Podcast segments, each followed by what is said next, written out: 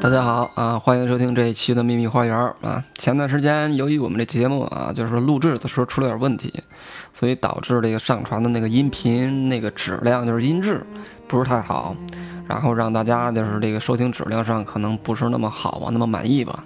所以说为了保证大家这个收听质量呢，然后我们就准备把之前的几期重新录一下，因为之前那个原文件已经删掉了，没有了，所以说这没办法，只能重新录。对吧？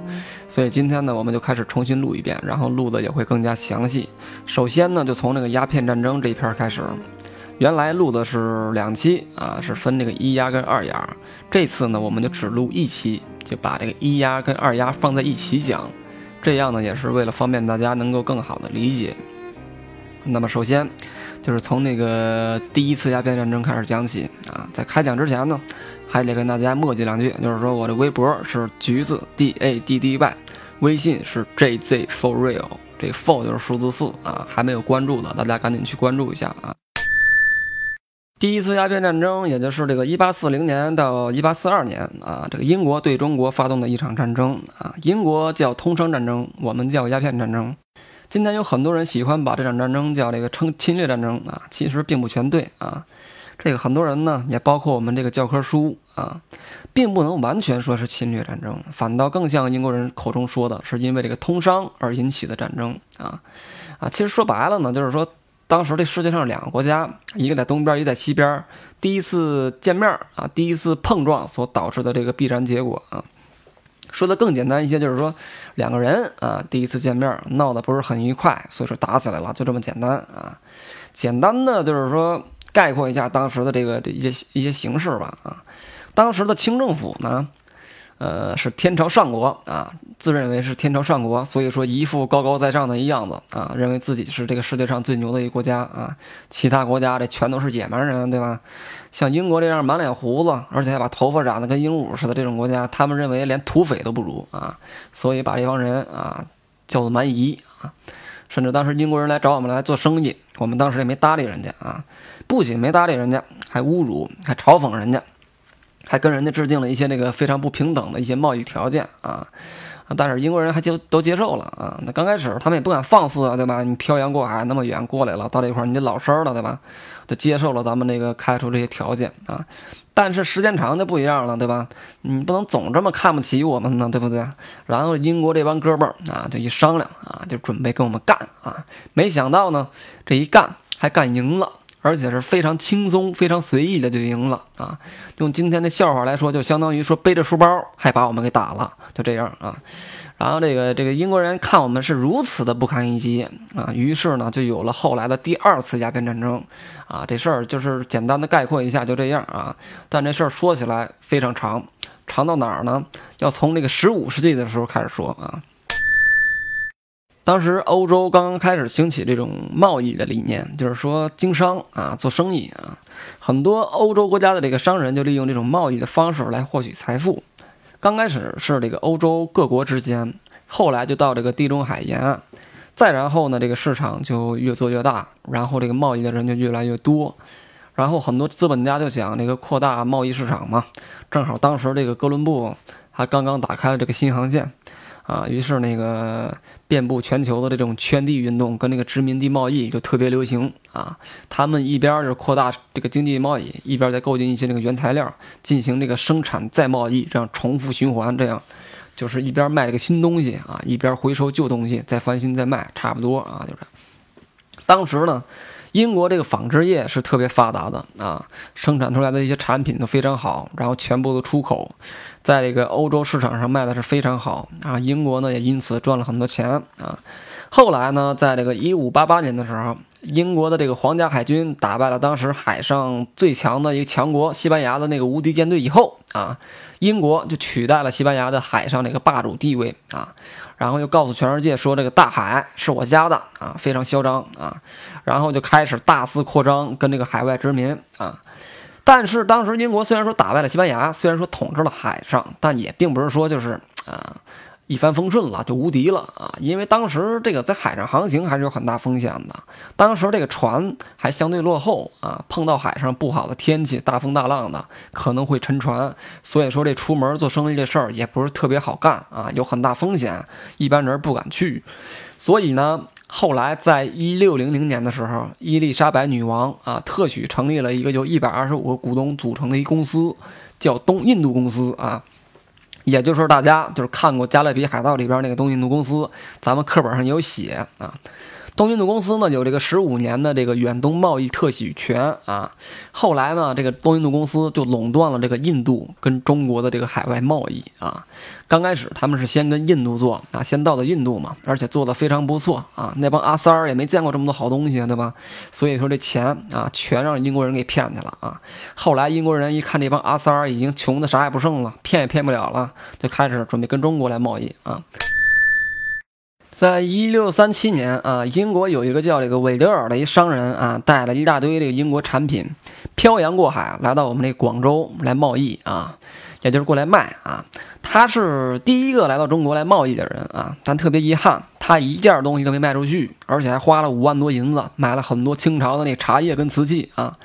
啊，这也其实不难理解啊，就是因为当时这中国人没怎么见过外国人啊，就像那宋小宝小品里面说的那样，对吧？他牵俩猴去卖，往那儿一站，别人不买猴，非要买他，对吧？所以当时这韦德尔这哥们儿也是一样啊，就是别人一看你往那儿一站就吓个半死了，以为是什么牛妖成精了呢，对不对？还敢去买你那东西？不可能，对不对？再加上这语言不通，一张嘴就啊爸啊爸啊爸，老百姓都以为是聋哑人呢，对不对？他怎么买你东西啊，对吧？所以呢，就一件没卖出去啊。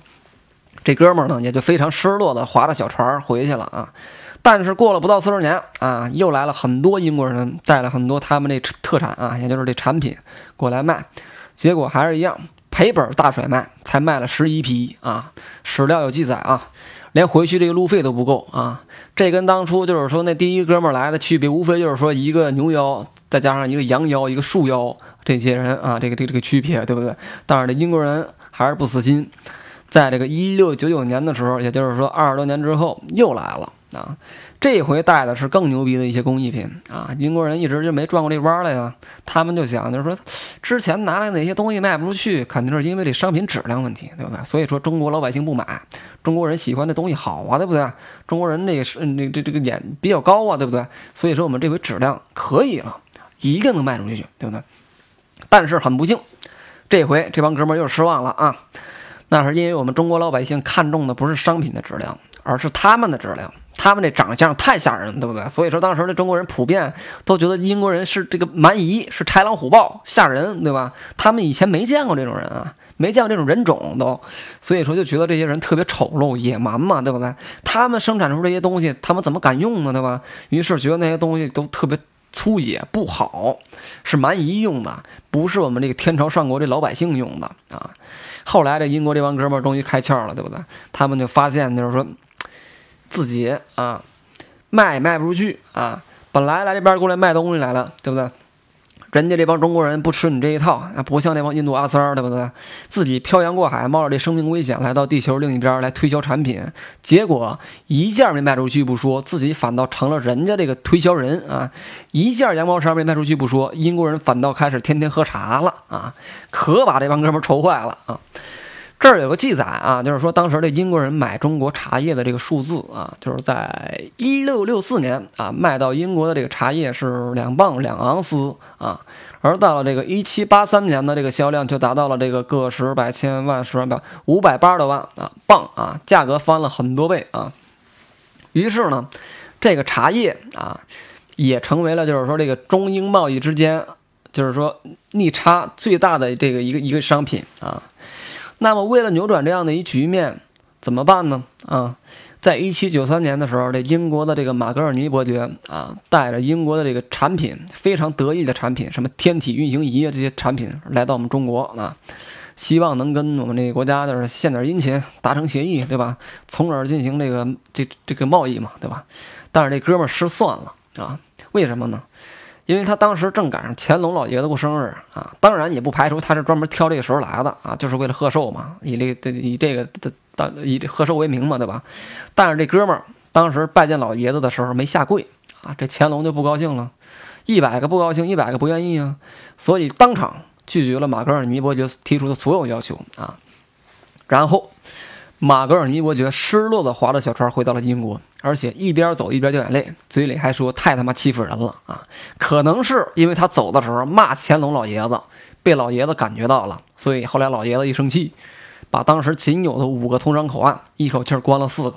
仅留下了当时那个广州十三行作为对外贸易的一个港口啊，而且还制定了就是很多这个苛刻的一些这个外外商在在在华贸易的一些规则啊。这些规则里面当时很多就是说对外国人是特别不公平的啊。主要是有哪些呢？主要是有就是说外商当时不得雇佣这些华籍的仆役，也就是说不能雇佣这个当地人干活，不能雇雇佣本地人干活，是这样啊。这个呢，大家一想就非常不合理啊，因为什么呢？因为这些英国人啊，漂洋过海的，就是说过来这边来做生意，对吧？比如说卖这个羊毛衫，对吧？你难道还让他自己织吗？那不可能吗？对吧？一共来几个英国人呢？对吧？这肯定得雇本地人来工作嘛。而且人家那个雇你给你钱，对吧？你不让人雇，他们还怎么生产呢？所以说很不合理啊。还有呢，就是外国妇女不得进入这个商馆，也不能上街行走。这一条呢，可能是因为怕吓着中国老百姓啊。这是玩笑话啊，但是也能看出这条也不合理，因为你既然都让这个男人上街了，为啥不让女人上街呢？对吧？这肯定也是跟我们这个民族这个传统观念有关系啊。还有呢，就是说这个外商只能在这个通商季节的时候来广州啊，非通商季节必须离开广州去澳门啊。总之就是说严格控制这个外国人跟中国人接触啊。这些规则呢，很明显是不太合理的啊。但是没办法，谁让当时是乾隆年间呢？对吧？我们大清帝国那时候是傲视天下啊，根本不怕西边一岛国呀，对吧？什么都不怕，那时候最牛的时候，对吧？英国当时当然也知道这个道理了，所以就就去忍了，对不对？但是，相比于就是说忍加这些苛刻的这些规则之外，更让他们难以忍受的是当时这个广州十三行啊，那些贪官污吏啊，是那些人啊。这个广州十三行呢？它是成立在这个一七八二年啊，是一个就是说为了控制价格而成立的一个工行啊，也是当时这个清政府指定的，就是说对外贸易的一个商行啊，它拥有这个垄断垄断权啊，对外贸易这个这个这个权利啊，这个呢在今天看来就是犯法啊，但你在当时你要敢跟他们说，你说你这是犯法，他们肯定第一个先把你给办了啊。所以说，那个当时大家可想而知就是那样啊。他们也是这个政府呢，就是说跟外商之间的这个中间人啊，是这样。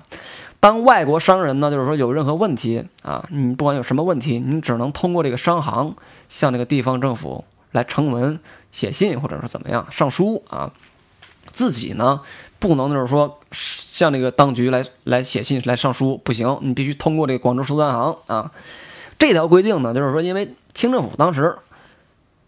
自大到就是说，认为说这种奇形怪状的蛮夷啊是没有资格直接跟他们打交道的啊，所以说想跟他们说话，必须得先通过广州十三行来转达啊，必须得这样啊，所以说这广州十三行当时有点相当于秘书那个那个那个性质啊，但这个秘书呢也。就是一直长期压榨这些外国商人啊，压榨他们那个就是特别愤怒啊。有些这个外商就是说外国人要办理这个经商牌照嘛，因为你没牌照你不能卖东西嘛，你必须得有这个牌照嘛。所以说你你要办这些东西必须得经过这个当时这个广州十三行的一些批准啊。于是呢，这个广州十三行这些贪官污吏啊，就利用这个向外国人来索要这钱财，对吧？来索要这些东西，对吧？你要不你就办，办你就给我钱。不办你算了，你回去吧，对吧？就这样，这个其实也不难想象啊，就是因为今天那个中国社会到处都是这种行为，对不对？一个保安不能压榨你一盒烟，对不对？都得跟你要盒烟，对吧？别说那个当时拥有这个垄断权利这个地方商行了，对吧？所以说当时这个外国商人也没有什么利益保障啊。他们呢，当时也不能向第三方来卖商品，也就是说，你不能卖给老百姓啊，你只能把这商品卖给这广州十三行，啊，所以这个英国人当时是非常憋气的，非常愤怒的，但是他们也没有别的办法啊，谁让你那是乾隆年间呢，对吧？所以说他们也束手无策呀，对吧？啊，其实换个角度来说，也也能说得过去啊，也能说得过去。如果说站在咱们中国这个角度来讲，也可以说得过去；站在当时清政府的这个这个角度来讲，也可以说得过去。因为清政府当时的这个贪污腐败啊，固然是可恨啊，贸易规定制定的，在今天来看也并不合理。但是大家别忘了啊，当时可是十五世纪啊，那个时候的中国就是天朝上国啊，就是天朝上国，而且我们国土面积那么大，自给自自给自足几千年了，都都那么长时间了，对不对？根本也不需要你一个西方国家来做生意啊，不用你的东西，我们也照样活，对吧？所以当时乾老乾隆老爷子就想，就是说不跟你们做生意啊，我们活得很好。是你们非要过来跟我们做生意啊？那你就得按照我们这规矩来，就是这么简单，对吧？其实这也没错，对吧？只要你是放到今天来看，大家可能觉得不太公平，对吧？但是大家别忘了，那个可是在帝国时代，那封建的年代啊，皇上说啥就是啥的那个年代啊。所以说，如果就是从这当时那个角度来看，没有什么公平不公平，就是我用不着你。你却想用得着我，就是这层关系啊！英国人觉得不公平，活该，对不对？我们没没逼你过来做这份生意，对不对？后来就随着这个英国的造船技术高速发展啊，造出来的这个船也能抵住这个大海的挑战了啊。然后在这个远东航行的危险性也变得越来越低啊。这个时候呢，英国也停止了这个东印度公司跟中国之间的这个贸易垄断啊。英国的民间资本家开始进入了这个远东的贸易啊。这块值得注意的是，就是说，原来这个东印度公司啊，是由这个英国女王特许成立的。啊，说白了就是隶属大英帝国的财产啊，应该是国企，呃，但是这个时候呢，这个东印度公司已经离开这个远东贸易了。啊，来远东跟中国人贸易的是这个英国的一些民间资本家，也就是说一些民营企业，跟英国政府是无关的。啊，无关的，呃，这些民营。资本家呢，他们来到这儿，他们知道这英国一直吃了很多年的中国这个亏呀，对吧？喝了很多年的茶，对吧？啊，但那是英英国政府的行为。他们呢，作为商商人，当然是要赚钱了的吧？他们总不能一直花钱买茶叶喝，对吧？再加上他们也缺少了这个贸易的保护，于是他们就想找一种东西，或者说一种商品啊，能够对这个中国贸易。嗯，进行贸易平衡，甚至是贸易出超的一些商品，然后用来牟利嘛，对吧？于是鸦片这东西就出来了啊。其实鸦片这东西中国早就有了啊。最早的时候呢，是那个阿拉伯人弄的这玩意儿啊。在古代的时候，我们用来当那个麻药，起到麻醉作用啊。这大家应该都知道，那华佗的麻醉散这东西，对吧？后来呢，在这个雍正年间啊，当时就是禁止过这些东西。那时候是已经开始当烟来抽了，就开始禁过这个烟啊。但当时呢，就是说处理一些烟商啊，没处理就是说那些吸烟的人，跟今天一样。嗯，不一样的是，就是当时吸食这些鸦片是刚刚兴起。如果说在当时能管制住这些吸食的人，日后也不会有那么大的一些需求的市场。但今天不一样，今天遍地都是烟民，对吧？而且都卖了那么多年了，你想不让大家抽，那简直是天方夜谭，对吧？虽然这个雍正当时禁烟了啊，但是这个禁跟没禁没区别啊，反而这个禁烟之后，这个鸦片这个价格暴涨啊，很多贪官污吏看到这个巨大利润，就开始官商勾结，给这个鸦片这个贸易充当保护伞啊，所以鸦片在中国的市场就越来越大，导致后来这皇上跟老佛爷都愁啊。其实这事儿也不难想象啊，就是说你禁了卖烟的人没用，对吧？你吸烟的人遍地都是，你把卖烟的禁了，你有什么用啊？对吧？他们非但那个瘾还在，反而更加疯狂的啊，倾家荡产的去买，所以鸦片的价格就涨得更高嘛，对吧？啊，然后就是被一些投机分子抓住这个机会，就铤而走险的卖这些东西，这就是一个市场现象啊。由于有清政府的这些官吏啊，那贪污官吏给个鸦片充当那保护伞，所以当时这英国人就开始。大肆的，就是放大肆的往中国运烟啊，在这个印度啊生产的那个鸦片，全都运到了香港啊，再由当时这个港角商人进行这个走私跟分销啊，到到全中国。到后来呢，这个市场越来越大的时候，就是广东的这个地方官员跟那个军队啊，都开始加入这个鸦片的走私啊。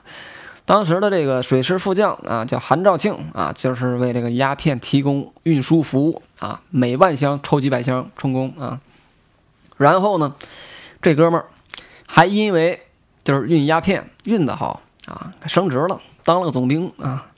当时的那个福建水师基本上全靠走走私这个鸦片，靠这个为业啊，甚至有些时候就是说鸦片进不了港口。他们直接派船去接啊，所以导致后来这个英国政府的这个蓝皮书中，蓝皮书中说啊，说在这个过去二十年里，中国政府对走私鸦片是公开的默许啊，前任和现任巡抚都从中谋取暴利，就连北京的军机处也是暗中默许，有时候用官船帮忙运送鸦片啊。这是英国政府的蓝皮书中所记啊。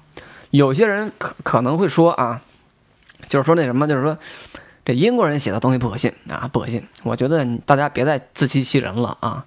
就你今天。自己生活的这个社会环境下，你觉得就是说，当时那个封建社会下的贪官污吏做出这种事儿来稀奇吗？不稀奇，对不对？一点都不稀奇。你外加上当时就是说，我们也提到了，就是说英国人之前一直都是敢怒不敢言的，对吧？他们怎么敢直接就是往中国卖鸦片呢？而且大批量的卖，对吧？他们哪来这个胆子，对吧？那肯定是有人暗中保护他们呢，对吧？让他们卖，所以他们才敢卖了，对吧？中国市场那么大，对吧？所以大家可想而知啊，很多事儿课本上记的只是冰山一角，只记载一个侵略战争，并不写为什么侵略、怎么侵略、侵略你的目的是什么，对吧？这些事儿还得大家自己去多读书，然后冷静分析，对吧？由于这个当时官府跟那个军队的参与啊，走私鸦片这个数量甚至比今年之前的这个数量还多啊，还有这个史料记载，精确到各位啊。在十八世纪九十年代啊，每年进口这鸦片约四千箱啊。禁烟令呢之后，就是禁烟令颁布之后呢，这十九世纪啊十年代啊，约四千四百九十四箱，多了这个四四百四百多箱啊。到一八二一年到一八二二八年，达到了九千七百零八箱。从一八二八年到一八三五年，达到了一万八千八百三十五箱。从一八三五年到一八三九年，竟然高达三万箱以上，非常之多，所以导致后来这个英国商人啊，就是说发现这个鸦片在中国基本上是供不应求了啊，然后就把在印度种的茶叶啊，全都换成了鸦片，然后呢运向中国啊。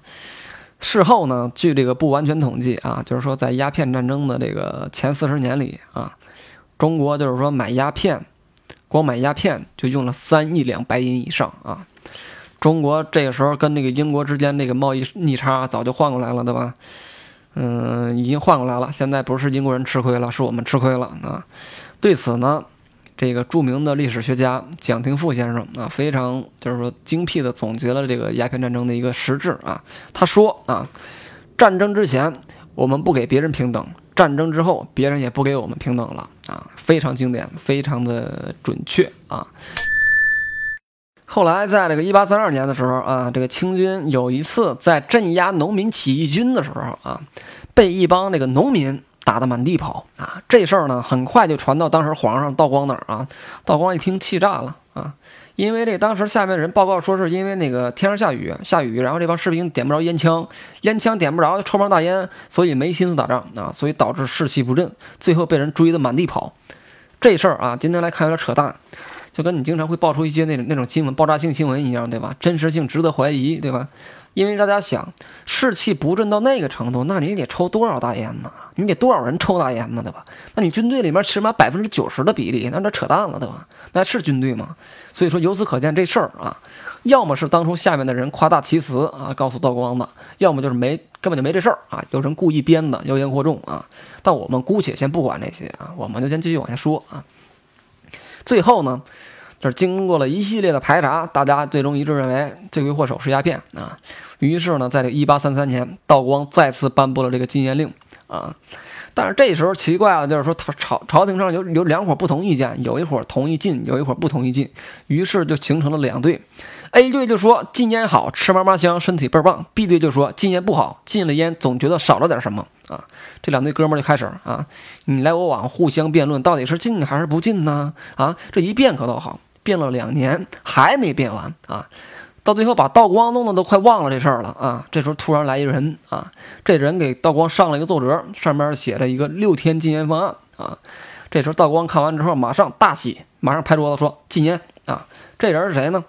就是后来在虎门销烟姓林的那哥们儿，叫林则徐啊。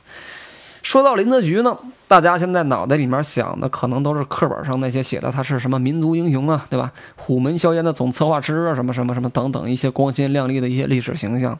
但是呢，我必须得告诉大家的是啊，林则徐当年销烟的原因，并不是因为他痛恨大烟啊，痛恨鸦片什么那个什么危害中国百姓，并不是因为这些啊，而是因为他痛恨外国人卖鸦片啊，也就是洋烟儿。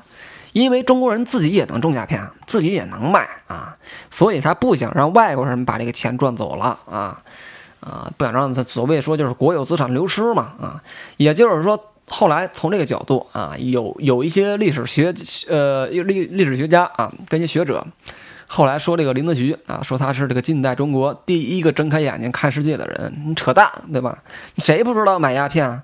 要花钱，对吧？谁不知道卖鸦片的是外国人，对吧？你既然要买，你得给钱嘛，对吧？那钱自然让他们赚去了，对吧？国家资产也自然就流失了，对吧？你看明白这个，就算是睁眼睛看世界了，那太扯淡了，对吧？所以说，这在当时是很多人都知道这个道理，对吧？但是呢，很多人不当回事儿啊，不爱管，也管不了而已。皇上还不知道啊，事情已经这么严重了，对吧？所以说，林则徐告诉他，给他上一奏折，告诉他说这些事儿，皇上才知道有危险啊。凭着这个就说他是第一个睁开眼睛看世界的，你太扯淡了，对吧？因为大家都知道是怎么回事，就皇上不知道，瞒着皇上，但是没人愿意跟皇上说，只有他说了，所以最后皇上也派他去了，最后啊，但是最后这个结果呢，大家可想而知，派他去是对还是不对，我们就先不妄加评论了啊。林则徐当时用这个贸易逆差的角度啊，给道光算了一笔账，他说这个。吸烟的人一天花一钱，一年就是三十六两，四万万人口，若有百分之一吸烟，那流失的钱财就不止万万两了，也就是说一两啊。他还说，那就是说，照这样下去，中国几十年之后就没有能打仗的兵了，都抽大烟，也没钱发军饷啊。道光一听害怕了，对吧？觉得有危险，但凡有危险的事儿，他一定要马上解决掉啊，对吧？于是，在一八三九年一月八日的时候。派林则徐任两广总督，南下广东交烟啊，林则徐也就开始了他这个名垂青史的这个禁烟之旅啊。林则徐刚到广州的时候啊，就发现这抽大烟的太多了啊，他也知道就是因为这个烟民太多啊，就是所以导致这个禁烟不成功嘛。于是他后来就拟定了一个规定，叫做这个禁烟章程十条。主要就是告诉那些抽大烟的人，说必须在两个月之内给戒了，把这瘾给断了啊，然后还成立这个收缴总局，也就是这个戒烟的地方啊。这办法一听就不靠谱啊，因为他呢太自以为是了啊，他自己不抽烟，他当然不知道这个戒烟的痛苦了，对吧？而且他也高估了这些老百姓的这个毅力啊。后来还杀了一批人啊，这烟也没戒成啊。后来这个林则徐看这招不行，就另想一招。他觉得这帮人吸烟主要就是因为外国人卖的嘛，对吧？他要禁止这些人卖啊，然后呢，让他们交出鸦片。于是，在一八三九年三月啊，林则徐就告诉这广东十三行这些人啊，让他们转告外国商人，说让他们交出鸦片，否则就把他们就地正法。还发布了当时一个规定，叫做这个欲各国彝人呈交烟土稿。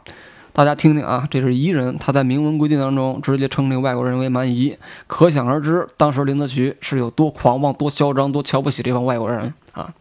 而这份烟土稿的这个意思，大概就是说啊，就是说这个。呃，听说你们英国跟美国这地儿天气干燥啊，经常把这个肉磨成粉拿来吃，所以说对肠胃不好，大便不通啊。只有我大清帝国这个大黄跟茶叶可解其毒，所以我们大清帝国呢对你们有特别大的恩情，你们应该把所有的茶呃这个鸦片啊全都配交出来配合我们消掉啊。后来有一些这个近代史学家说把林则徐评为这个呃说说他是第一个睁开眼睛看世界的人。我并不这么认为啊。首先呢，我不知道这位大侠是不是被人胁迫，或者说酒后胡言乱语说出来的话啊。就算真有这样的人认为，那也只是他一家之见，并不能代表所有人。而且林则徐睁开眼睛看世界并不重要啊，重要的是他是戴着有色眼镜来看的啊。就是他那种狂妄自大啊，没有正确认识到当时外国人的实力，不把英国人放在眼里的这种心态，才导致了最后被动挨打的局面。啊，林则徐当时自信跟这个嚣张到什么程度啊？他自信到自己写信给英国女王跟美国总统，在信里把那俩哥们说的一无是处啊，教人家怎么做人啊。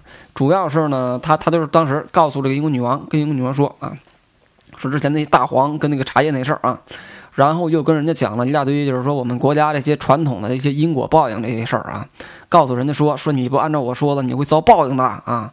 那英国翻译看了半天不会翻啊，弄了半天也翻译不出来，这报应是什么意思？这个后来终于弄明白了，是天谴啊，天谴的意思。然后解释给女王听，就是说意思打雷会劈到你。英国女王一听还乐了，说这人真有意思，还提醒我注意安全呢啊，还给人家讲了一大堆那什么孔融让梨、农夫与蛇的故事，教人家做人啊。所以大家可想而知啊，他当时是一个什么心态啊？后来呢，这个林则徐知道了啊，英国女王是一女的啊，美国还没有女王，还没有国王的时候，对吧？他就叹气了，为啥呢？因为他觉得他高估这两个国家了。啊，觉得给他们写信都是多余了，对吧？然后呢，他就更加轻视这些外国人啊，这些外国商人。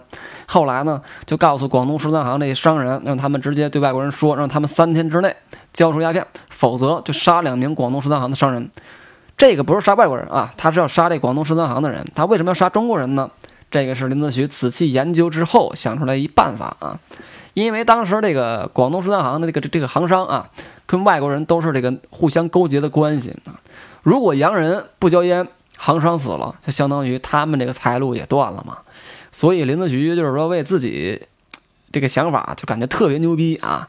后来这个洋人还真交了啊，交了一千多箱啊。但是呢，林则徐不干了，对吧？你这不是拿我当卡子吗？一千箱都把我打发了，能能行吗？这不行啊，这个。于是林则徐就让他们全部拿出来。但是这时候呢，英国人就不干啊，尤其是英国商人啊，有个叫颠地的一个英国商人，就死活不交，然后也不让别人交。林则徐当时一听，哎，特气愤啊，就说要把这人抓起来啊。这个颠地当时就吓得跑到那英国商馆啊，那时候还没有大使馆那概念呢啊。然后林则徐就派兵把这个英国商馆给包围了啊，就准备把这个滇地给给给给给薅出来啊，给薅出来。但是正在他准备要抓滇地的时候，来一人啊，这人是谁呢？这人叫义律，是一个英国人啊，他是这个英国驻华商务监督，也就是说，这个英国派来监督这些英国商人在中国做生意啊，跟保护这些商人的一个英国人啊。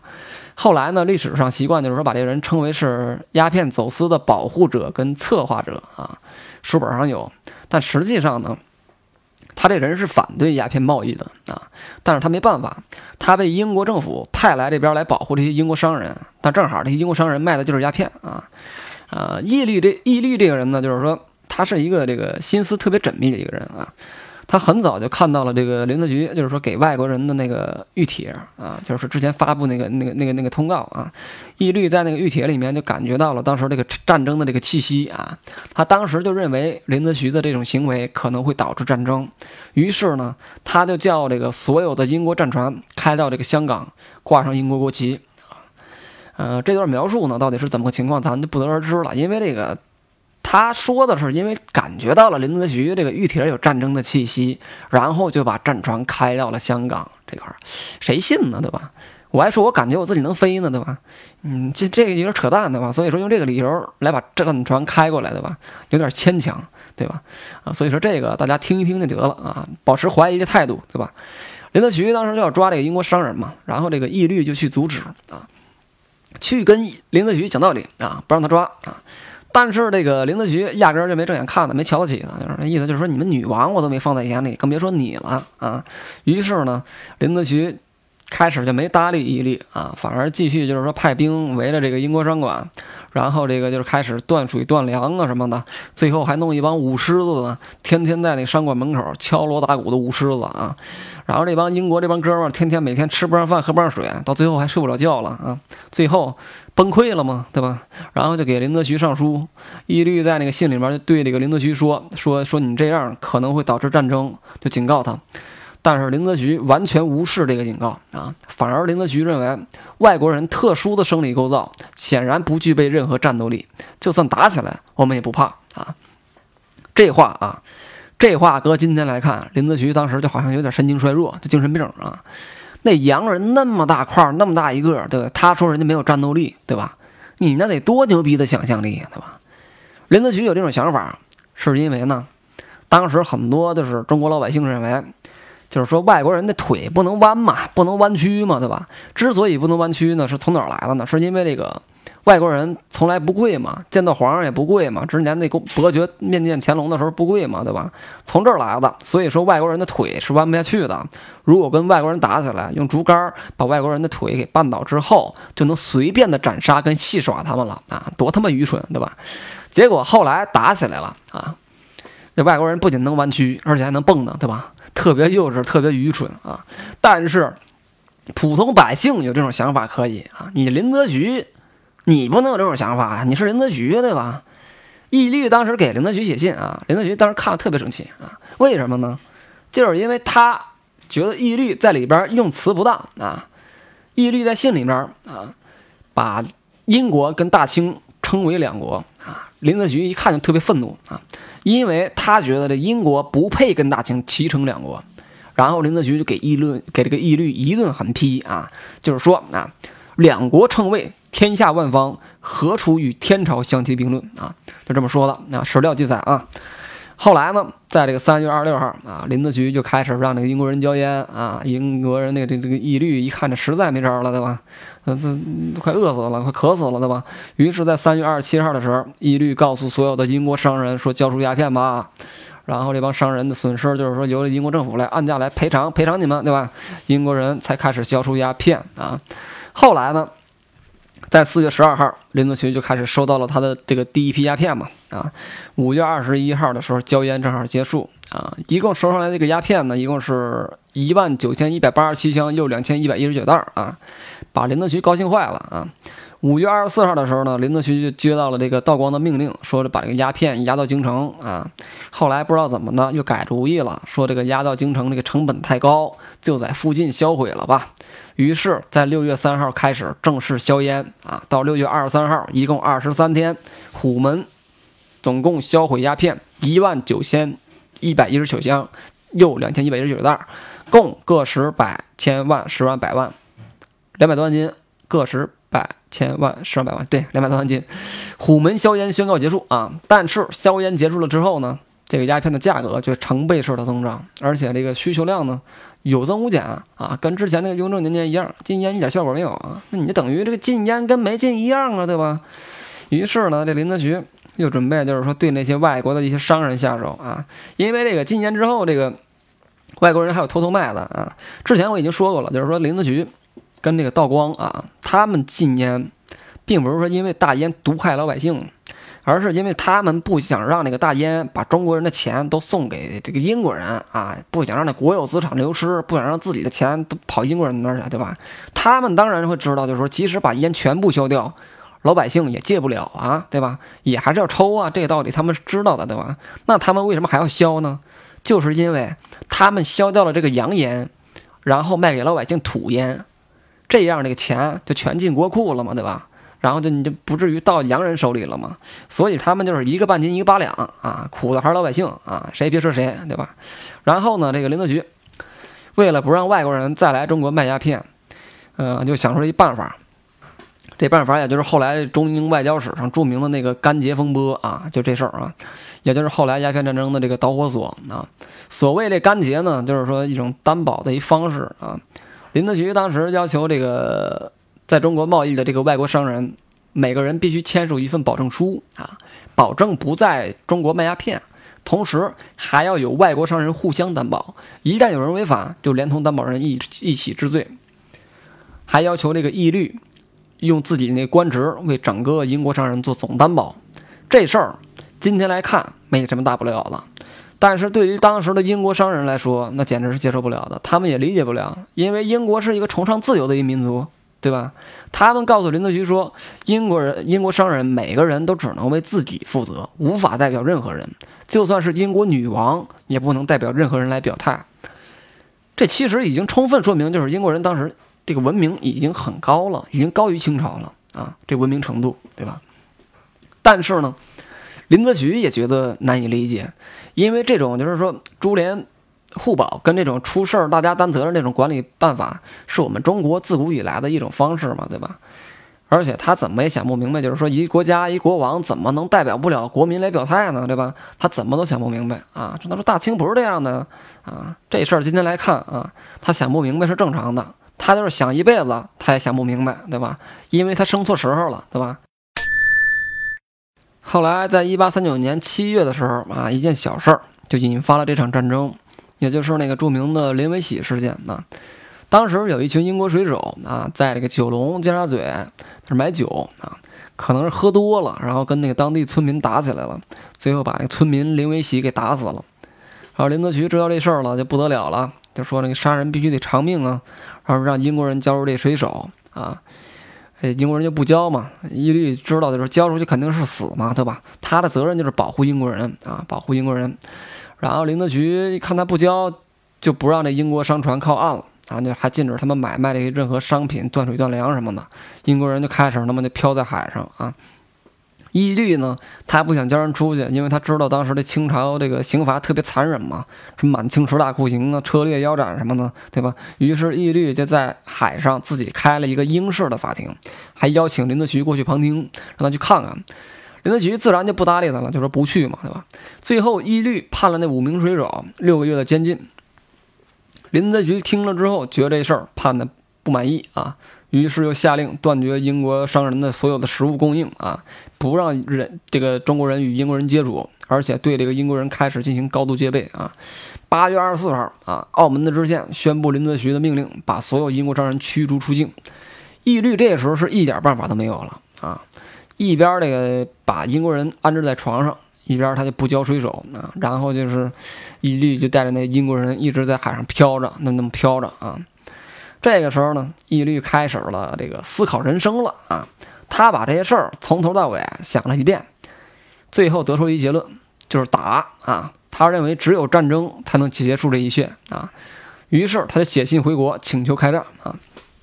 一八三九年秋天啊，英国外相巴麦尊。收到了义律跟林则徐同时的来信啊，义律呢就是请求开战嘛，林则徐呢就是那封就是说大黄跟茶叶那信啊，对吧？八麦尊的仔细读完之后，马上表示啊，说对于清政府唯一的办法就是先揍他一顿，然后再跟他解释啊。这是八麦尊当时的反应啊。于是呢，就叫一帮国会议员开始进行那个集体讨论、集体开会啊。最后，经过两个多月的辩论，以二百七十一票对二百六十二票决定对中国开战啊！大家看看啊，人家这才是民主，就差九票啊，而不像咱们今天这民主，要么是一票对一百票，要么是一百票对一票，谁信呢？对吧？但也就是因为这九票的差距啊，中国开启了这个现眼的时代啊，因为有一支舰队正从遥远的大西洋开向这里啊。这个时候呢，其实，在香港九龙，就是说中英双方其实已经打起来了啊，因为一直在海上漂着的这些英国人，他们总得吃，总得喝啊，对吧？所以就上岸让东让这个中方提供一些生活必需品，提供一些食物嘛。但是当地政府不干呢，然后这义律就告诉当地政府说，如果下午之前得不到答复，就击沉所有出现在他面前的中国船只。但是没人搭理他，所以呢，在九龙附近，中英就开始了第一次冲突啊。呃，这个比较容易理解啊，就是因为他们一直在海上漂着嘛，对吧？你不让他们靠岸，还断水断粮，他们要是不打，那就得饿死了，就得死海上了，对吧？所以说这可以理解，他们肯定不能坐以待毙啊，对吧？啊，这次冲突史料记载的并不是很详细啊，所以说一直到今天这个也没有准确的资资料记载啊。但后来林则徐在给道光上书的时候说，说这场冲突，清军战死两人，受伤四人，失船稍有损失。击翻英船一艘，击毙英人至少十七名啊！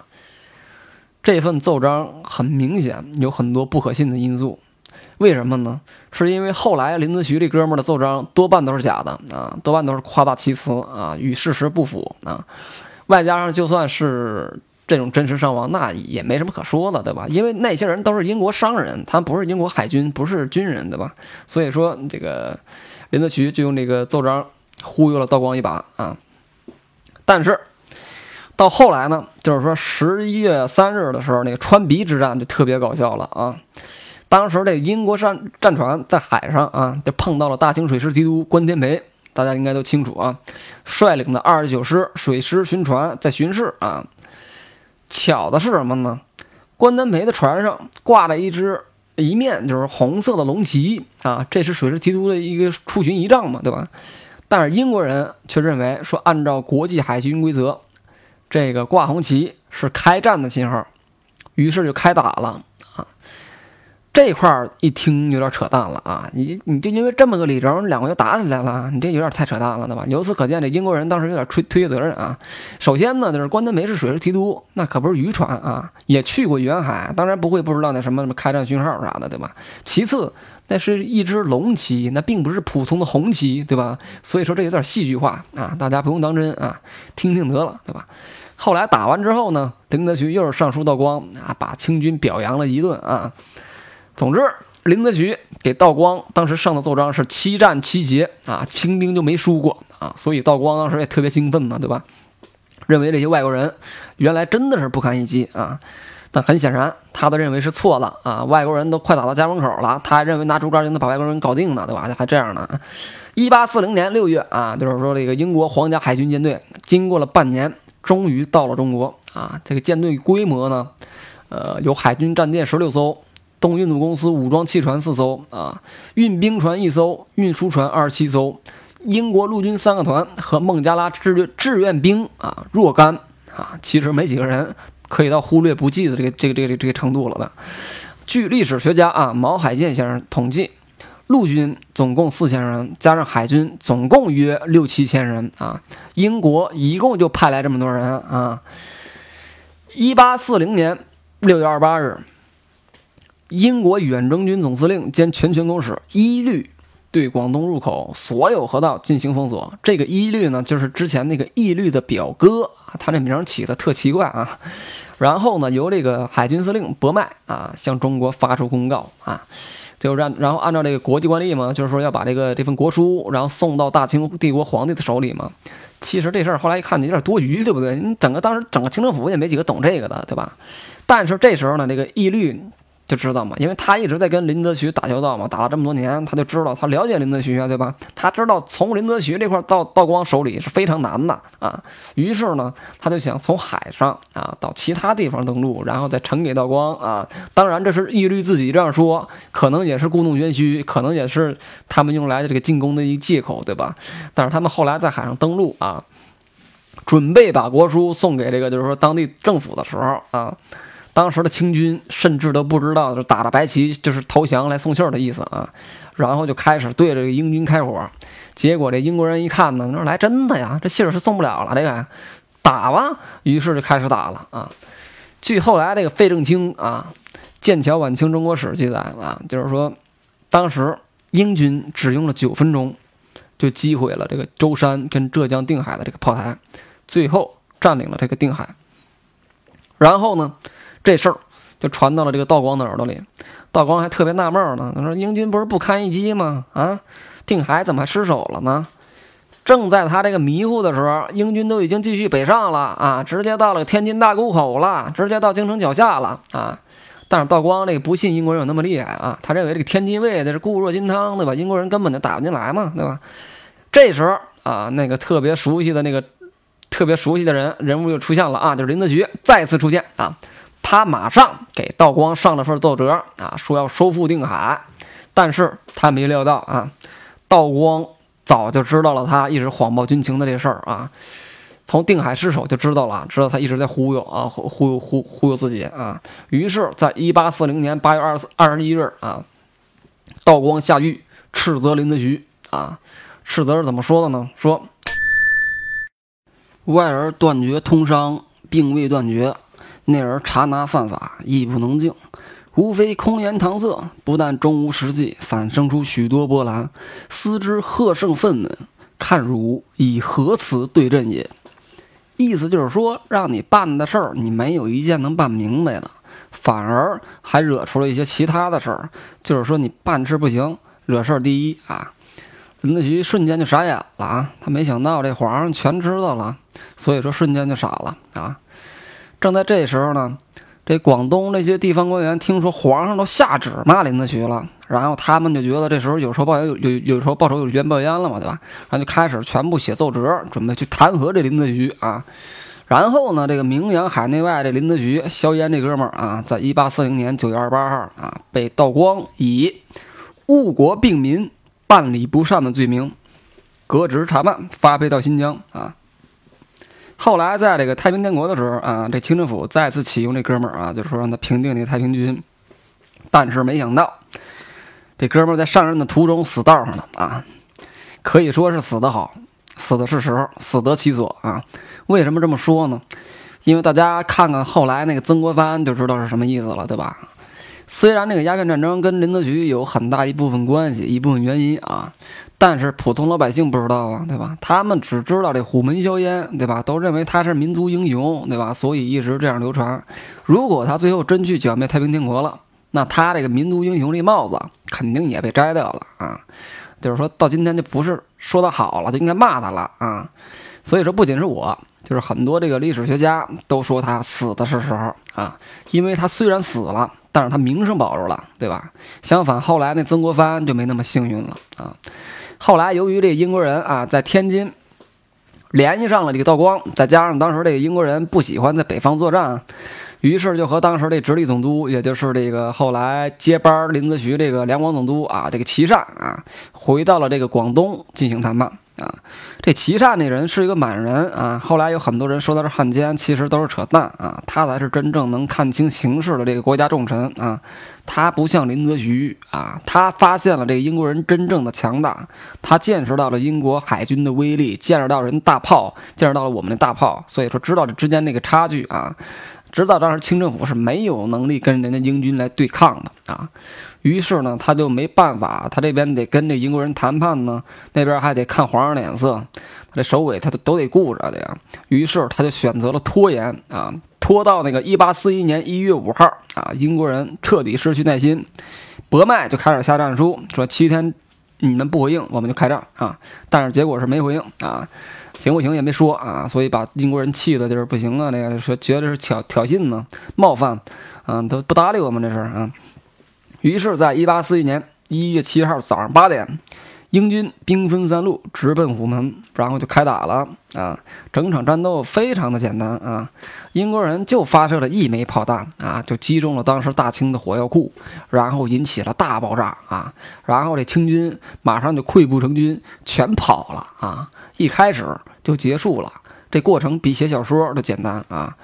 然后那个战后死亡统计呢？这个清兵当时是战死二百七十七人啊，受伤四百六十二人，精确到个位啊。英军零死亡，受伤三十八人啊，轻伤重伤咱不知道啊。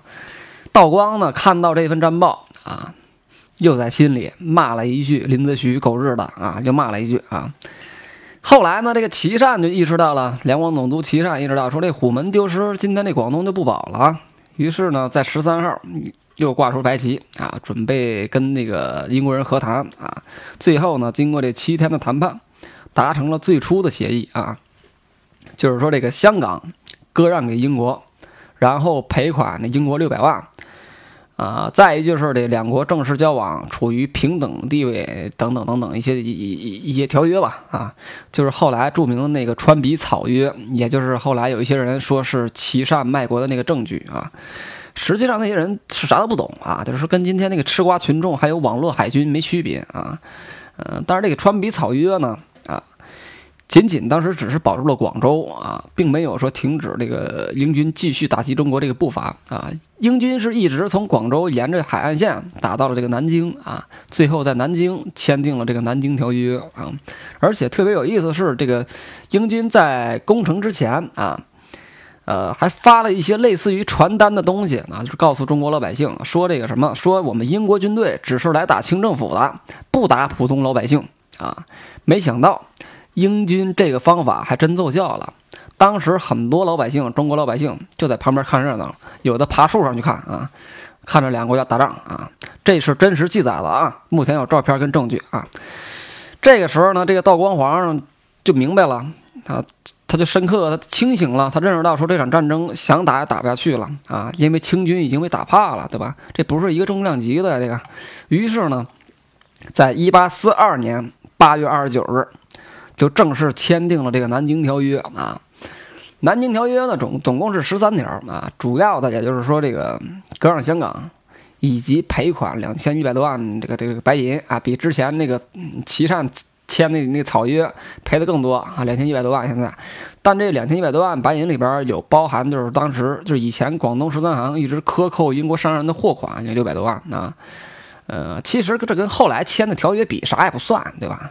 因为后来甲午战争的时候，小日本一张嘴就三亿，对吧？那多嚣张啊，对吧？那最后清政府也得给啊，对吧？所以说给给的也非常痛快，非常爽快啊！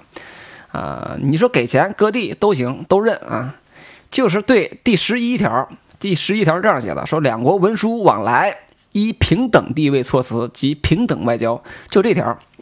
把当时清政府跟那个道光皇上都觉得丢人丢大了啊！他们觉得就是说，这些蛮夷跟自己平起平坐是丢人，觉得英国不配啊！嗯，这想法多他妈幼稚啊！你就让人打成这德行了，人家说跟你平起平坐，你还不配呢啊！你还说不配呢啊！反正也就是这种想法啊。才导致后来的这个火烧圆明园啊，八国联军这些事儿的出现啊，所以当时的清政府就是用一句话来讲，就是矫情啊，非得揍你一顿你才能老实啊，不揍你你就装大哥，揍完马上变小弟，就这样啊。南京这个条约签完之后呢，又签了一大堆啊，就是说什么北京条约跟一些什么什么什么香港戒指专条啊等等等一些条约啊啊，从那之后中国也就开始。进入了半殖民地半封建的这个社会，这就是第一次鸦片战争啊，非常的滑稽，非常可笑啊。相比于第二次鸦片战争而言，第一次鸦片战争可以说是就是说清政府真的是坐井观天啊，夜郎自大啊，也可以说是这个世界上两种文明的第一次碰撞所导致的这个必然结果。第二次鸦片战争相比于第一次第一次而言就简单多了啊，内容也少得多了。主要就是因为这个一鸦之后啊签的那些条约，对吧？合同条款，我们这边就是有点不认账，有点这个意思啊。然后英国方面就不高兴了嘛，就是觉得我们耍赖啊，就是说，然后想用暴力再再想用想用武力再教训我们一下嘛，就这样啊。然后当然那个在第二次鸦片战争的时候，也有很大一部分原因啊，是有一些侵略性质的一些原因啊。因为在这个时候呢，就是说英国这个工业革命，啊，刚刚爆发之后没多久，然后英国经经过这个工业革命之后呢，就已经成为了这个世界上第一强国啊，就跟今天的美国似的啊。工业革命之后呢，他们那个制造业得到了非常大的这个提高啊，所以他们就生出来出很多这个产品嘛，用来做出口贸易嘛。那中国肯定是最佳选择嘛，对吧？因为中国这个人多嘛，对吧？所以他们就想往中国卖啊。即使不卖鸦片，只卖商品，英国人也能赚得盆满锅满的啊，就这样。所以他们想打开这个中国的市场啊。但是这个中国对外开放的港口并不是很多啊。于是这英国人就想通过这武力再次让中国市场全部打开啊，就是这样。他们就是这样就能得到时候自己想要的这个贸易市场嘛，就这样。这些事儿，清政府当时肯定也是知道的，但是他们知道也打不过英军啊，对吧？更何况那时候还有法国、美国、德国，对吧？还有俄国，对吧？看英国欺负了中国一把，他们也都把兵跟军舰全派过来了，对吧？所以这清政府啊，清政府只能一会儿装大哥，一会儿装小弟，就这样一直维持着啊。但是这个老百姓不知道这些，对吧？他们不管你这些事儿，对吧？尤其是那个就是在广东地区的老百姓，对吧？由于一战之后，就是说签的这条约上面写着，就是说开放五口通商嘛。然后这英国人啊，就是说可以建大使馆嘛。英国人想在这广州建啊，但是老百姓死活就不让他们进啊啊！老百姓就是不让这英国人那英国人进进广州城嘛，不让他们建大使馆。英国人也没办法啊，就只能给这个清政府施加压力。但是清政府也管不住那十多万老百姓啊啊！后来那老百姓成呃。形成了中国历史上非常著名的那个太平天国起义军啊，太平天国从这儿来的啊，就是那老百姓啊，那农民后来变成太平天国了啊，带领他们的是那个拿耶稣当哥、拿上帝当爸的那个洪秀全啊，这块大家知道知道就行了啊，以后我们会讲的，因为太平天国的内容比较多啊，以后我们会多做几期来讲啊。其实当时这清政府。他们也是这种放任的这这种这种政策啊，就是放任老百姓来抵制英军啊。他们他们也是就是纵容他们啊，因为他们发现这个英军不敢打老百姓啊，不敢打老百姓。所以他们就用这个老百姓来牵制英军啊，非常幼稚这种想法啊！怎么连你都敢打，怎么会不敢打老百姓呢？老百姓手无寸铁了，对吧？其实那时候有很多方面原因啊，一个是因为英国人确实是一个这个这个这个这个高度文明、高度发达的一个国家啊，奉行这个人道主义啊。当然还有更重要的一些原因，就是因为当时英国本土也不太好过啊，因为当时这英国爆发了这经济危机啊。因为工业革命就是造成这个贸易全球化嘛，这是一个必然结果。到后来还有这个霍乱这事儿，对吧？然后在一八五三年的时候，又跟俄罗斯打那个克里米亚战争就干起来了啊。呃，所以呢，他们也忙来忙去的啊，就暂时先把这事儿给忍下来了。但是等到后来的英国人把所有的事儿全摆平之后呢，那就不惯着你了，对吧？于是就联合法国这个小兄弟儿啊，又要准备对我们动粗了啊。其实这个英国他就是想打开中国市场，就是进行自由贸易，对吧？把他们生产的那些产品、商品卖到中国来赚取利益，对吧？但是清政府当时。你也不能说是闭关锁国吧，其实就是活在一个自己的世界里啊，这样一个国家，对吧？他们认为自己是天朝上国，对吧？不把其他国家当回事儿啊，也不跟别人贸易，他们就想就是说我不需要你那些东西，你也别来我这儿卖啊，就这样。结果最后呢，被人强行过来卖，对吧？强行打开国门啊，然后就有了这个南京条约嘛，对吧？其实南京条约当时里面对英国人来说最重要的，也就是那五口通商嘛，就是那个。他就是说要你开放这些通商口岸，让他们可以自由贸易，这样就行。至于香港，隔占香港，他们就是想要一个在中国领土里面能有一个自己待的一地方嘛。而且当时香港啥都没有，那那一破地儿，对吧？搁出去也没有多大影响。那清政府当时都不知道香港在哪儿呢，也不叫破岛，对吧？反正反正今天大家来看啊，那当时就是说英国人的治理下，香港最后变成了亚洲的金融中心，对吧？今天香港也变成这么发达，对吧？成为亚洲金融中心。虽然现在是新加坡啊，这种例子特别多啊。比如说，原来在东北三省，对吧？当时沈阳就是原来的奉天，在日本人的治理下，也是当时全国最发达的那个工业城市啊。台湾也是一样，都被治理的非常好，甚至包括上海，对吧？如果没有那英法跟犹太人，上海也不可能把后来建得那么好，对吧？这说明我们当时我们国家这个。经济建设啊，就是说在治理治理国家、治理城市这方面不如那些殖民国家，对吧？他们比我们做的先进，确实比我们先进一些。他们能治理好一座城市。相反呢，我们这清政府就只会谈一些礼义廉耻之类的话这话，而没有实际的一些操作，对吧？嗯，后来英国呢就以这个中国跟美国啊签订的条约里边的一条啊，就是说。满十二年可以变更条约的这条啊，这个规定啊，英国人就是说也提出这个，呃，要重新修改条约啊啊，提提出这个这这这这事儿啊。这次呢，就是英国人是说要中国就是全境开放通商，就是说整个中国你只要有港口的地方，你全得开放，让我通商这样。然后鸦片贸易合法化啊，这个有点有点过分了这个啊。然后外国公使常驻北京。啊，等一些那个确实有点不平等的一些条约吧，啊，然后清政府呢就不干，你就拒绝了嘛，而且拒绝的方式非常具有中国特色啊，就当时这中国没有外交部嘛，啊，所有的外交事务都由两广总督来办啊，离得离得近嘛，对吧？也就是那个大名鼎鼎的那个叶明琛，叶叶明琛啊，这哥们儿啊，叶明琛这哥们儿的性格跟林则徐一模一样啊。对洋人的办法也一模一样，但是他比林则徐更牛、更牛逼，就是不搭理，不仅不搭理，而且还不交涉，就是连说话都不跟洋人说，洋人想见他都见不着，就这样这么牛啊！后来呢，洋人就找他嘛，找到他就见不着他，然后洋人就气得没办法，对吧？就跑去江苏去找那个两江总督，因为他是两广总督嘛，找他说不好使。然后就去附近江苏了嘛，去找两江总督了嘛。但是两江总督又说这事儿我办不了啊，也不归我管呢，你们还得回去找两广总督啊，对吧？他们一看这个两江总督也管不了，那怎么办呢？那去天津吧，找直隶总督。但是天津的直隶总督又告诉他们说，你这事儿我只能往上面传一下，但是能不能到皇上耳朵里，那我就不知道了。英国人一听，气得吐出二两血。我他妈跑了那么多地方，就想提个条件，送个信都这么费劲，这根本就不是一个战胜国该有的待遇啊，对吧？于是英国人绝望了。这事儿其实换谁谁都绝望啊。这种事儿就跟今天大家就是说，比如说你在餐馆里面吃饭吃出苍蝇来了，对吧？你打电话找找这个消费者保护协会投诉啊，他们就各种踢皮球。把你踢到，甚至你都没听过那种部门，来回踢，左右踢，抱着踢死你为止这种心理啊，让我们这些人不再给他们打电话啊啊，不让我们找他们解决麻烦，对吧？特别无耻啊！反正我跟我认识的朋友，就是说给消费者保护协会打电话，最后真能帮我们解决问题的这个案例一次都没有，一次都没有，几乎是一次都没有。所以可想而知，这种事儿啊，是我们祖上就传下来的啊。今天中国还是这样啊。后来呢，在一八五六年。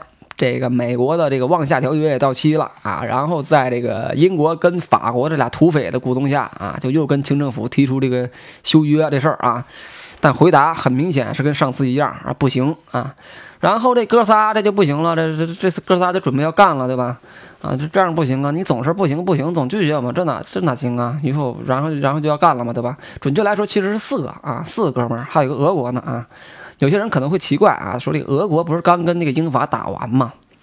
人家和好了啊，人家刚和好，人家俄国聪明啊，对吧？被英法打完了之后，他们发现中国这块肥肉啊，于是就认为被英法这俩畜生教训一顿这事儿没发生啊，在中国这块找回点自信啊，于是人家俄国来了一个不计前嫌，哎，意思就是说大哥没事，打两下没事，只要打不死我，咱们还是好朋友，就这样，特别没脸没皮，于是就跟英法又称兄道弟了，就这样。这四个哥们聚一块儿啊，你要说不弄出点事儿来，谁信呢？这四哥们聚一块儿都能打外星人，对吧？于是呢，后来他们就弄出来一个那个那个什么亚罗号事件，跟那个法国策划那马神甫事件啊，借此向中国发动战争啊。这块值得一说的是呢，说就是说这个法国为什么要参战呢？啊，主要的原因就是因为他想跟英国后边混口混混口饭吃，就是这样啊。因为这事儿，英国第一个就跟法国先说的啊，说带你一个，你来不来？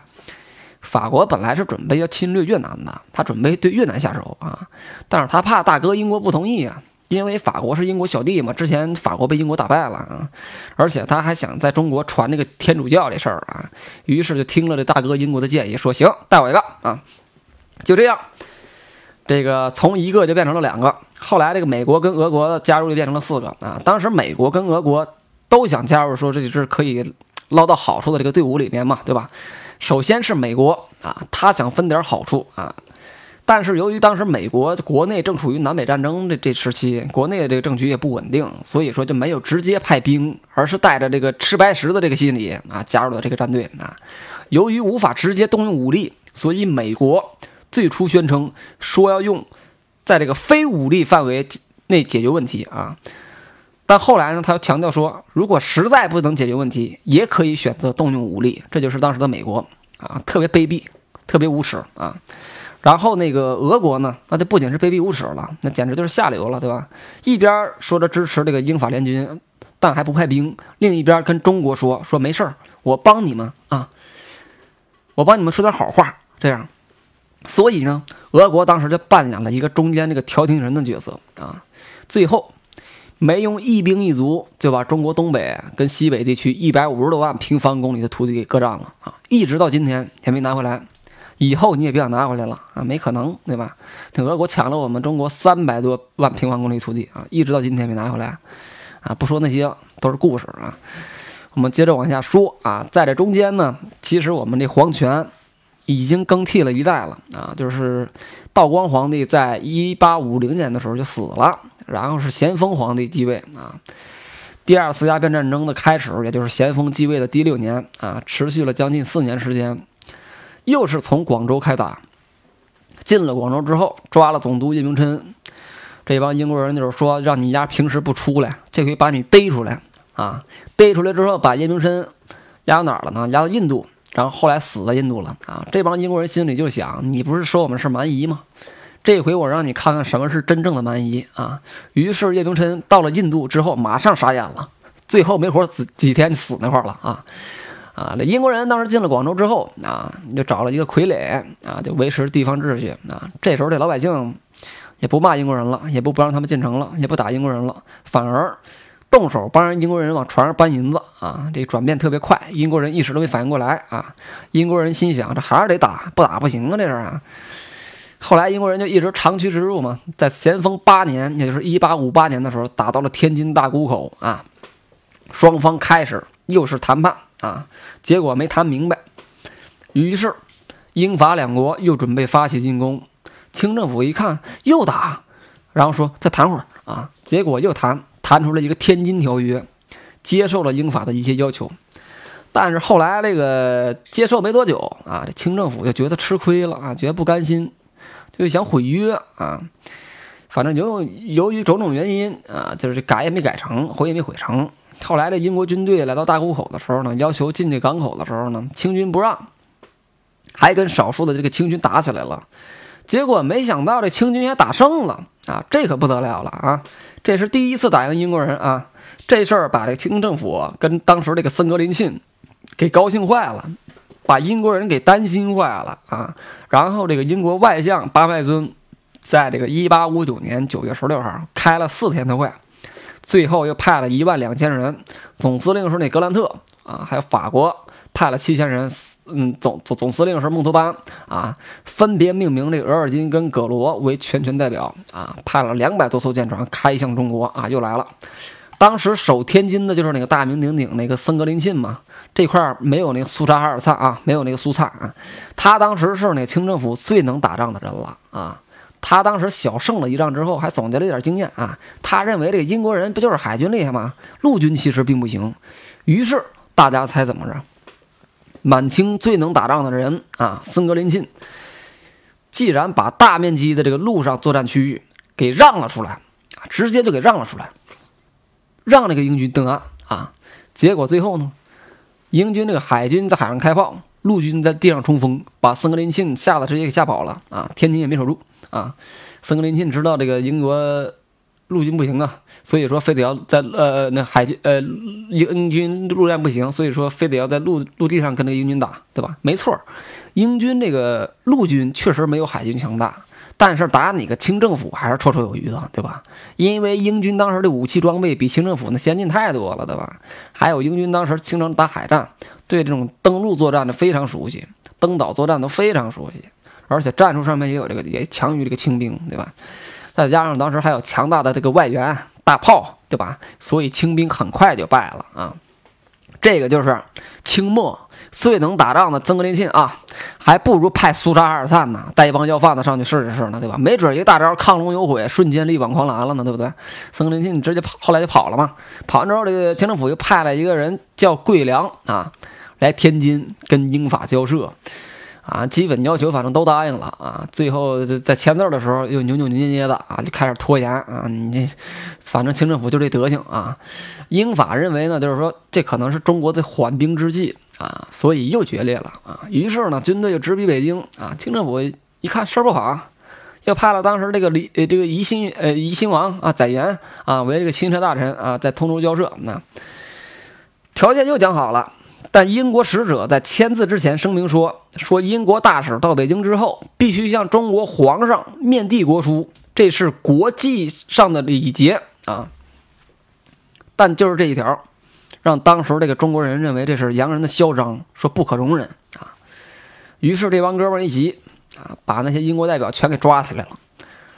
干了一件非常傻的事儿，就把英国代表全部都给抓起来了，后来还给杀了几个啊。然后这英法两国听了这事儿之后，马上炸了啊！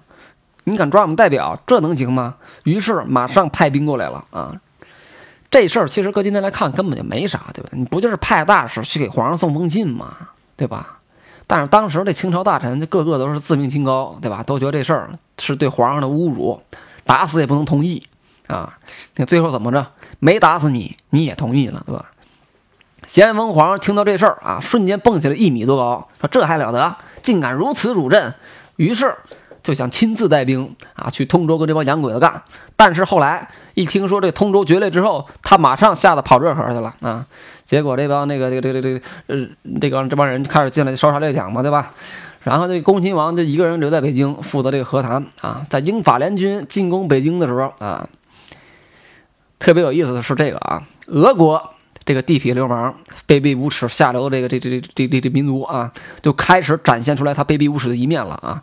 主要表现为啊，向英法联军提供了当时北京城的防卫情况啊，并且告诉他们哪里守卫薄弱啊。后来呢，在十月十三号，英法联军就进了这个安定门。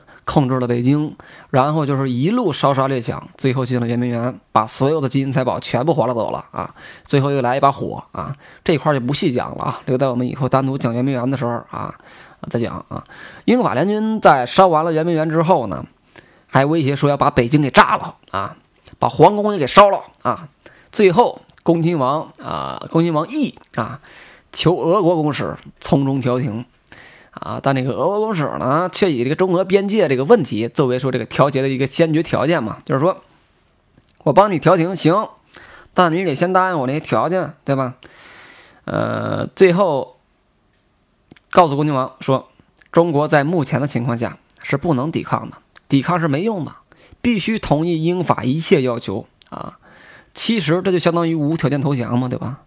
但是最后没办法，还是投降了，对不对？那还用你说，对吧？那只能是投降了，那我还用你去说吗？对吧？啊，在一八六零年十月二十四号跟二十五号，恭亲王最后就分别跟英法两国的代表额尔金和葛罗交换了这个《天津条约》这个批准书，然后跟那个英法就分别签订了这个屈辱的《北京条约》啊。北京条约呢，就是说一些主要的规定，就是说这个天津条约啊继续有效啊，然后还增开这个天津为商埠啊，还有这个赔款数额，就是说由天津条约规定的四百万两增加到八百万两，还有割让那个九龙啊归属的一些一一呃九就是九龙把九龙归属到香港境内啊，就是当时香港是英属嘛，是把九龙归属到香港境内啊，就是这样啊。在这些条件都实现之后呢，这个英国就从那个北京跟舟山跟那个舟山撤兵啊，跟那个法国的北京条约也差不多就是这样啊，这就是第二次鸦片战争啊。其中有一点必须记住的是，就是说俄国在一八六零年，也就是说北京条约签订之后，俄国这个地痞流氓又过来趁火打劫了啊。英法联军撤离北京之后，俄国公使以调停有功的借口啊。让清政府履行割地条约，大家回想一下，其实当时俄国啥事儿也没干啊，在中间当当当一斯文败类，对吧？啥事儿也没干，投降用你说对吧？我们自己也能张嘴说投降，对吧？也能签字了，对吧？啊，但是这时候俄国来了，俄国来敲诈来了，就是说让让我们的清政府履行割地条约，你要是不答应就揍你啊！于是呢，在十一月十四号，恭亲王被迫在中俄北京条约上。签了个字啊，让人熊了，就这意思啊。俄国呢也换了个北京条约啊，条约规定呢是将这个乌苏里江以东，包括库页岛在内的四十万平方公里全部划给俄国啊，增开卡什戈尔为商埠，并在这个卡什戈尔库伦设立这个领事馆。同时，俄国还将由其就是提出的这个中中俄西部边界走向强加给中国啊，就是说把。中国境内的这个湖泊作为这个呃和和这个山啊，作为这划界的这个这个标志啊，这个标准啊，就是你这湖泊跟这个山来当这个界限，当两国之间那个界限啊，这样。后来呢，在这个一八六四年，俄国又通过这个武力威胁跟这个外交讹诈啊，强迫清政府签订了这个堪斐西个堪分西北界约记。哎，这这这个东西太绕嘴了，这个我正好读下来了，割占了这个中国西北。巴尔喀什湖以东、以南四十四万平方公里的土地，到一八八一年又通过中俄改定条约，割占了中国西部七万平方七七万平方公里土地啊。通过侵略跟讹诈，沙俄总共割占中国领土一百五十多万平方公里啊。这个面积相当于三个法国、六个英国啊，成为历史上侵占中国领土最多的国家。而且不好意思告诉大家，我们要不回来了啊，这个。在世界史上都是特别震惊的啊，让人震惊的啊！今天我们也要不回来，明天我们能不能要回来也够呛啊！反正这事儿就是俄国抢我们的土地啊，这就是整个二次鸦片战争啊。其实还有一部分没有讲，就是太平天国跟火烧圆明园那部分啊。呃，其实火烧圆明园没有什么好讲的，就是抢东西加放火嘛。他们是怎么抢的？是搬的还是抬的？这个我不知道啊，因为我当时没在，对不对？我在我我也抢点了，所以我本来我是不打算讲的啊。呃，但是以后可能会单独当一期节目来讲，拿出来讲。还有就是太平天国啊，这个很重要，因为是在第二次鸦片战争同时期爆发的这个农民起义嘛，对吧？这个值得讲一讲。但是今天为什么没讲呢？因为太平天国我准备在下一期讲。而且我觉得这个一期是讲不完的，至少要讲三期，对吧？太平天国很有意思，对吧？呃，对于二丫呢，其实也没什么好说的。总之给大家讲了一遍啊，虽然算不上详细，但是大家也能知道这个前因后果跟这个中间的一些连带关系啊。大家自己心中应该会有一些自己的评价跟感受啊。总体来说，就是因为当时我们这民族比较落后跟守旧，而且不思进取，对吧？第一次鸦片战争之后，如果我们能支持后勇，对吧？学习一些西方的先进技术，跟改变自己那种腐朽、狂妄自大、坐井观天那种思想，对不对？改变自己那种姿态的话，嗯，也不至于第二次鸦片战争会变成那样，对吧？甚至于说，就是说，在第二次鸦片战争之后，如果我们能够做到这些，能支持后勇的话，也不会有说后来的甲午战争，对不对？甲午战争可以说算是中国真正的一蹶不振啊，谁逮谁欺负啊，就是从甲午战争之后开始了啊。可以说，甲午战争就是中国走向挨打的一个转折点，所以大家可想而知啊，观念是多么重要啊。而关键的形成呢，就要看一个国家的文化啊。当时清政府的整个风气都是这腐朽的心态。靠那些人，你是绝对振兴不了这大清朝的，对不对？你虽然说后来有了这个恭亲王，还有什么文祥，还有李鸿章、曾国藩这些人的出现，但由于改革的不彻底，加上为时已晚，所以还是逼得这个中国走向没落啊。鸦片战争这块儿其实没什么好说的，无非就是说中西方文化的这个碰撞引起的一场战争。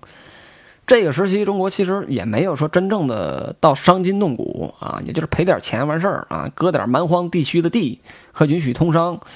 到后来甲午战争之后，那才真是一蹶不振啊，让小日本给熊了啊！这事儿丢人丢到银河系了，对吧？呃，但是今天不说那个，等以后谈到甲午战争的时候，咱再详细说一说啊，详细数一数啊。今天就跟大家说到这里，我们下期再见。